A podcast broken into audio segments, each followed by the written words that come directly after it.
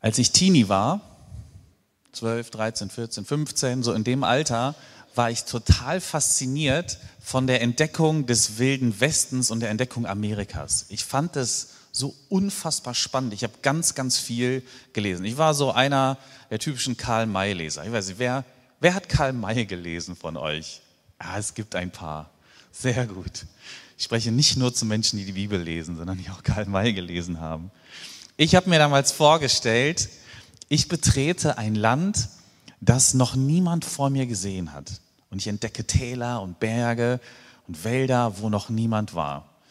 Ähm, als, an einer Stelle schreibt Karl May so davon, wie beschreibt er den Yellowstone Park. Also heute ist es ein Park.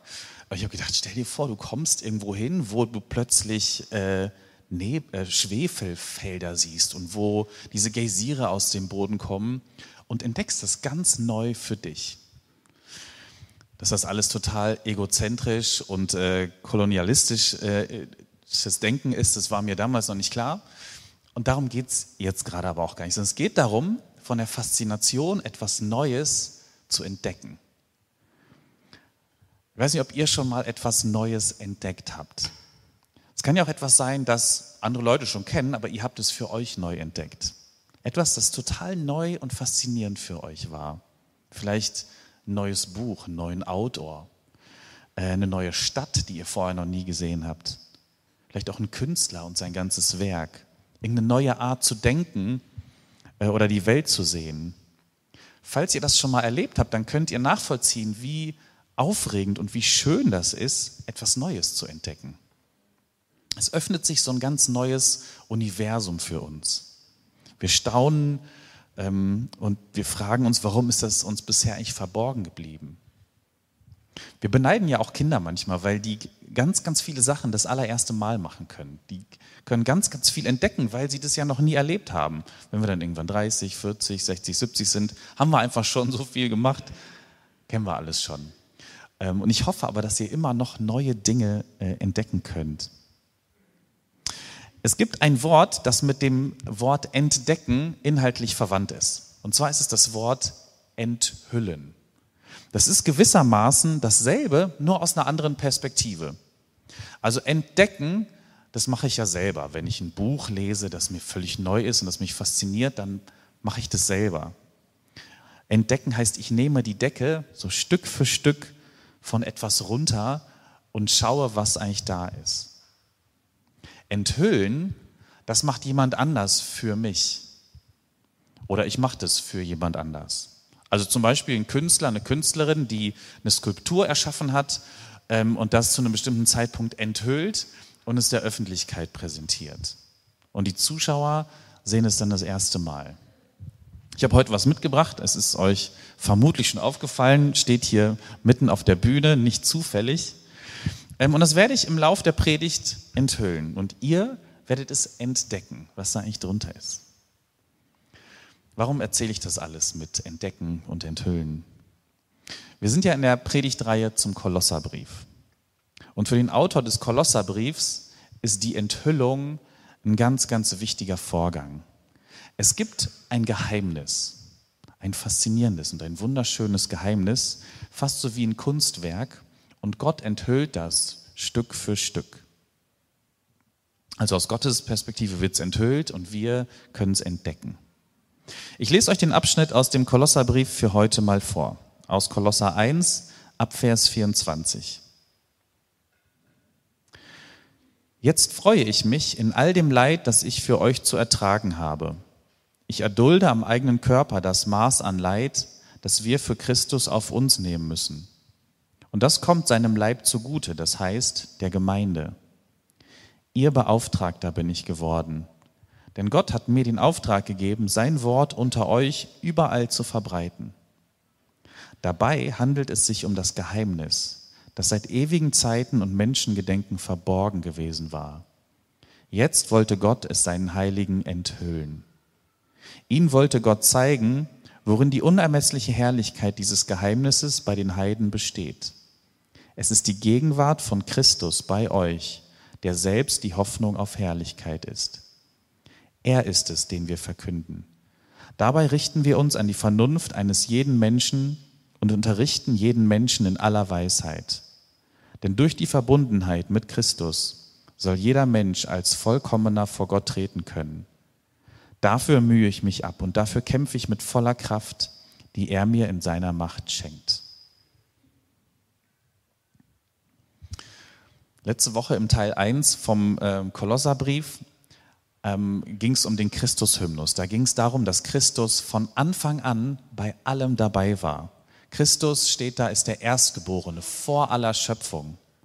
Erst durch ihn und in ihm wurde alles geschaffen, was es gibt. Und nichts besteht außerhalb von Christus.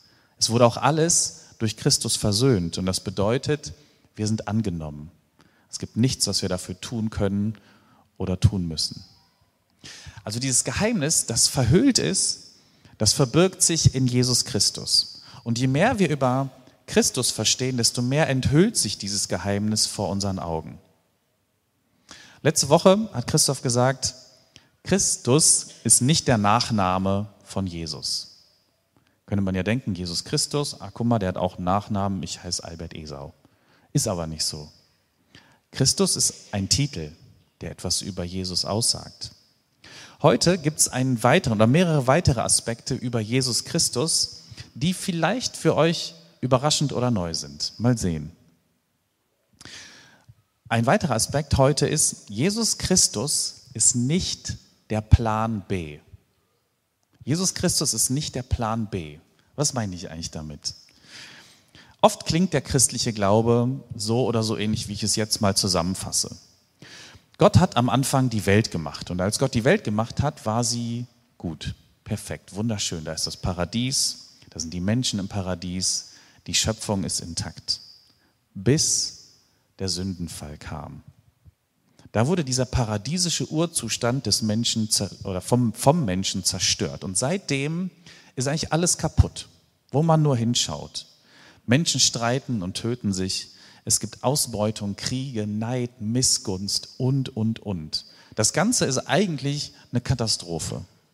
Und jetzt muss Gott sich etwas einfallen lassen, um diesen katastrophalen Zustand zu beheben. Plan A hat nicht funktioniert, er braucht einen Plan B. Wie kann ich diese beschissene Situation, wenn ich das so sagen darf, eigentlich retten? Jesus. Gott muss seinen Sohn dann wie ein Feuerwehrmann auf die Erde schicken, um den Brand, der da ist, zu löschen. Geplant war alles anders, aber jetzt muss Gott halt reagieren. Und Jesus kommt als Sohn Gottes ähm, auf die Erde und rettet diese Erde durch sein Sterben am Kreuz. Es ist ein bisschen so, als ob ähm, wir, äh, als ob diese Welt untergeht und Jesus in einem großen Evakuierungsplan uns alle rausholt. Alle raus hier, es brennt ab in den Himmel. Das Problem ist, das steht hier so im Kolosserbrief gar nicht. Das steht auch an anderen Stellen gar nicht so, dass Jesus der Plan B ist, so der Notnagel, weil nichts funktioniert hat, sondern da steht, Christus war von Anfang an dabei. Durch Christus wurde die Welt geschaffen. Genauso steht es übrigens auch im Epheserbrief. Und im Johannesevangelium steht das ganz ähnlich. Am Anfang war das Wort und das Wort war bei Gott und Jesus war, Jesus Christus war dieses Wort. Das heißt, Christus war schon immer der Plan A. Da hat sich nie irgendwas geändert. Christus ist nicht das Zweitbeste, was passieren konnte. Es war schon immer das Beste. Es war schon immer Gottes Grundgedanke für diese Welt. Gott ist nicht plötzlich ins Schlingern gekommen, äh, als Adam und Eva den Apfel gegessen haben und hat gedacht, ach du meine Güte, was mache ich denn jetzt? Er musste sich nicht ähm, mit, mit heißer Nadel gestrickt was Neues überlegen. Wir haben, Manuel hat es heute auch schon mal gesagt, äh, letzte Woche gehört, Christus ist die sichtbare Seite Gottes, an der wir seine Liebe und Annahme erkennen. Das war schon immer so. Und es enthüllt sich eben ganz langsam, Schritt für Schritt. Christus ist aber ein Geheimnis. Irgendwas an Christus ist geheimnisvoll. Dieses Geheimnis ist verhüllt, es ist zugedeckt und es wird eben erst Stück für Stück gelüftet und deutlich für uns, was das eigentlich bedeutet. Was ist das Geheimnis? Das Geheimnis besteht darin, dass Gottes Liebe in diesem Universum und ganz konkret hier auf der Erde Gestalt annimmt. Die Liebe Gottes wird konkret. Ähm, und das ist geheimnisvoll. Theologisch nennen, wir das mit dem schönen Wort äh, Inkarnation. Äh, das ist etwas völlig Mysteriöses und Geheimnisvolles, was ganz, ganz schwer nachzuvollziehen ist. Christus ist also nicht nur die sichtbare Seite Gottes, Christus ist der inkarnierte, der fleischgewordene Gott. Gott zeigt sich uns nicht irgendwie, sondern auf eine ganz, ganz bestimmte Art und Weise. Theoretisch, habe ich gedacht, könnte, ähm, hat, hat Gott ja alle Mittel an der Hand. Er könnte ja auch zum Beispiel den, den Horizont und den Himmel als eine Art Beamer benutzen zum Beispiel und einfach mal dran projizieren und dran werfen, was die Wahrheit ist, wer Gott ist. Ähm, das wäre doch was, oder? Ganz plötzlich steht es einfach da und wir wissen es. Ah, danke Gott. Ich habe vieles nicht verstanden, jetzt verstehe ich es. Ich vermute nur, dass die Wirkung davon ganz, ganz schnell nachlassen würde. Wir würden uns daran gewöhnen, was da steht. Ähm, einige würden es auch irgendwann anzweifeln, was da steht und denken, naja, das so stimmt. Andere würden es einfach ignorieren und sagen, ja, das steht schon immer da, vergiss es. Gott hat von Anfang an einen überzeugenderen Weg gesucht, um seine Liebe und Annahme zu enthüllen. Ein Weg, der uns Menschen entspricht, den wir wirklich verstehen können und der uns berührt. Und was wir brauchen als Menschen, ist Annahme durch Nähe und Beziehung. Und deshalb wird Gott auch Mensch in Jesus Christus. Es könnte alles Mögliche im Himmel stehen. Es berührt uns ja nicht. Wir brauchen jemanden, der uns in den Arm nimmt, der uns so nahe kommt wie Jesus Christus. Gott kommt uns in Jesus Christus so nah, er wird so normal und so gewöhnlich, dass er sterben kann, sogar sterben muss. Und an der Stelle enthüllt sich das ähm, das Geheimnis Gottes immer und immer weiter. Ich hole es jetzt hier mal raus und befreie es vom schweren Moltonstoff.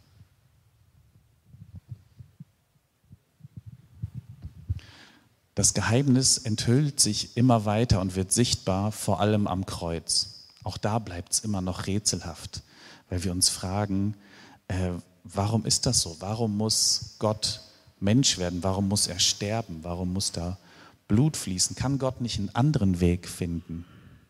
Warum muss die Geschichte der Liebe Gottes so menschlich sein, dass sogar jemand sterben muss? Ich glaube, weil es der einzige Weg ist, der uns nah genug kommt, um uns zu berühren und spüren zu lassen, wie ernst Gott es meint und dass wir wirklich angenommen sind. Christus ist kein Nachname von Jesus und Jesus Christus ist auch kein Plan B. Das Kreuz ist kein Notnagel, sondern das ist von Anfang an der Grundgedanke Gottes. Ich komme euch so nah, dass ihr meine Liebe spüren könnt. Ich habe noch einen Aspekt aus dem Kolosserbrief und aus dem Text, den ich euch heute vorgelesen habe. Es gibt eine Engführung, würde ich sagen, eine Engführung im christlichen Glauben, vielleicht auch besonders im evangelikalen Glauben der letzten, weiß ich nicht, zwei, dreihundert Jahre. Und zwar ist die Engführung, dass die Erlösung und Rettung durch Jesus Christus vor allem etwas ganz Persönliches und Individuelles wäre. Also Jesus rettet dich persönlich, damit du in den Himmel kommst. Und es ist nicht falsch. Es ist aber eine Engführung. Es ist sehr einseitig und weniger biblisch, als wir das oft glauben. Also es entspricht äh, mehr dem Individualismus, der uns seit 200 Jahren prägt, als den biblischen Texten oft. Und es ist manchmal auch eine egozentrische und auch kleinkarierte Sicht auf die Erlösung. Hauptsache, ähm, ich und Jesus kümmert sich um mich. Und ich lade euch ein, das gar nicht über Bord zu werfen, denn Jesus ist gekommen, um dich persönlich zu befreien und dich persönlich zu retten. Aber es gibt da noch mehr zu entdecken, was Jesus Christus ist. Wie wäre es, wenn wir nicht nur denken, Jesus ist für mich persönlich gekommen, um mich zu retten, sondern wie wäre es zu denken, dass ich dafür da bin, dieses große Geheimnis, das sich über die Jahrtausende enthüllt, ähm, dass ich dabei mitmachen kann. dass ich dafür da bin, dieses Geheimnis Jesus Christus mit zu enthüllen und anderen zugänglich zu machen. Bei der ersten Sicht bin ich einfach nur der kleine und sündige Wurm, der Hilfe braucht. Und es ist auch ein Teil von unserer Existenz. Stimmt oft. Aber es ist nicht nur so. Wenn wir die Sicht weiten, merken wir, Gott gibt uns auch eine unfassbare Würde und Aufgabe. Ich mache mit bei dieser kosmischen Enthüllung, wer Gott ist, wie nah er uns kommt, wie sehr er diese Welt liebt. Dabei habe ich eine Aufgabe. Der Mönch Thomas Merton nennt das ähm, den großen Tanz, bei dem wir mitmachen können. Und wir übernehmen eine kleine, aber wundervolle Rolle in diesem großen Tanz. Ich weiß, manchmal, vor allem zur Zeit, fühlt es sich so an, als ob hier alles den Bach runtergeht. Es kommt eine Krise nach der anderen. Es fühlt sich manchmal so an, als würden wir mitten in einer Apokalypse stecken und es würde die Welt bald implodieren. Aber das ist nicht die ganze Wahrheit. Das ist nicht das, was im Kolosserbrief steht.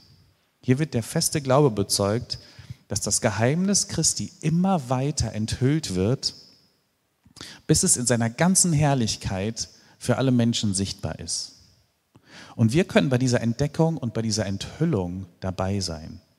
Wir können staunen, dankbar sein, Gott loben. Und wir können dabei eben ganz aktiv mitmachen. Wir haben einen Job dabei, damit andere dieses Geheimnis auch entdecken.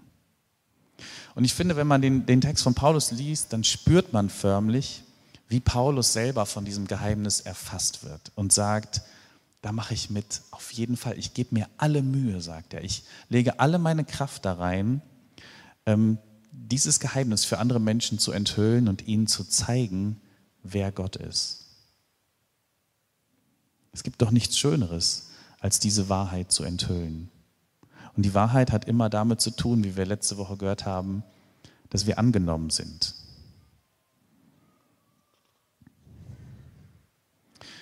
Und das hat eben, wie ich am Anfang gesagt habe, so zwei Seiten. Die eine Seite ist, wir können das selber entdecken. Ich mache euch Mut, dabei aktiv zu werden. Ähm, zum Beispiel dadurch, dass man in den Gottesdienst geht. Immer und immer wieder, weil dieses Geheimnis sich eben nur langsam enthüllt. Aber auch auf andere Arten und Weisen, indem ihr äh, intensive Gemeinschaft mit Menschen pflegt, indem ihr äh, in der Bibel wühlt und versucht, dieses äh, Geheimnis zu entdecken, indem ihr, weiß ich nicht, Seminare besucht, indem ihr selber aktiv für andere Menschen da seid und dient. Ähm, es gibt vieles, das entdecken wir erst, wenn wir für andere da sind und nicht nur auf uns schauen.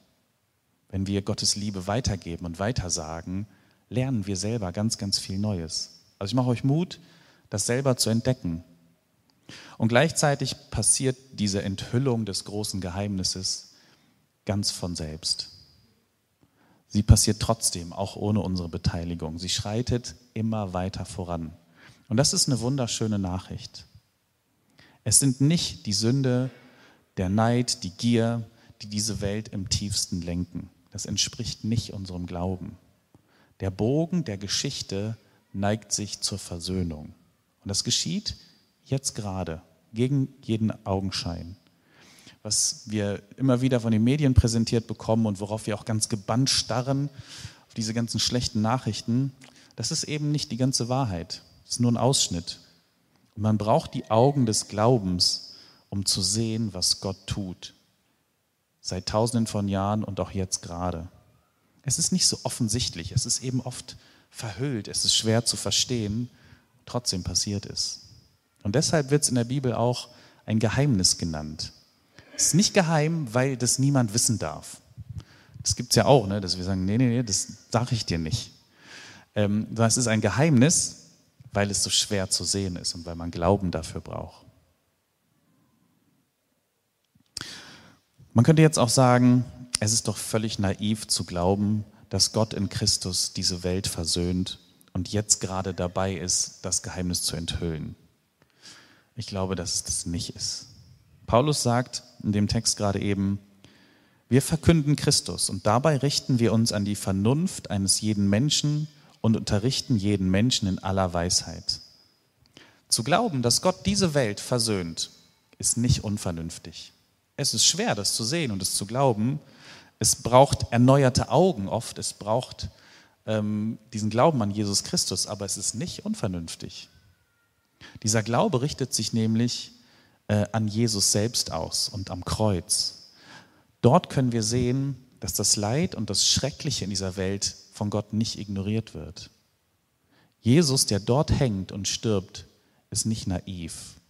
Er sieht und spürt die Neid und die Gier und die Gewalt an seinem eigenen Körper.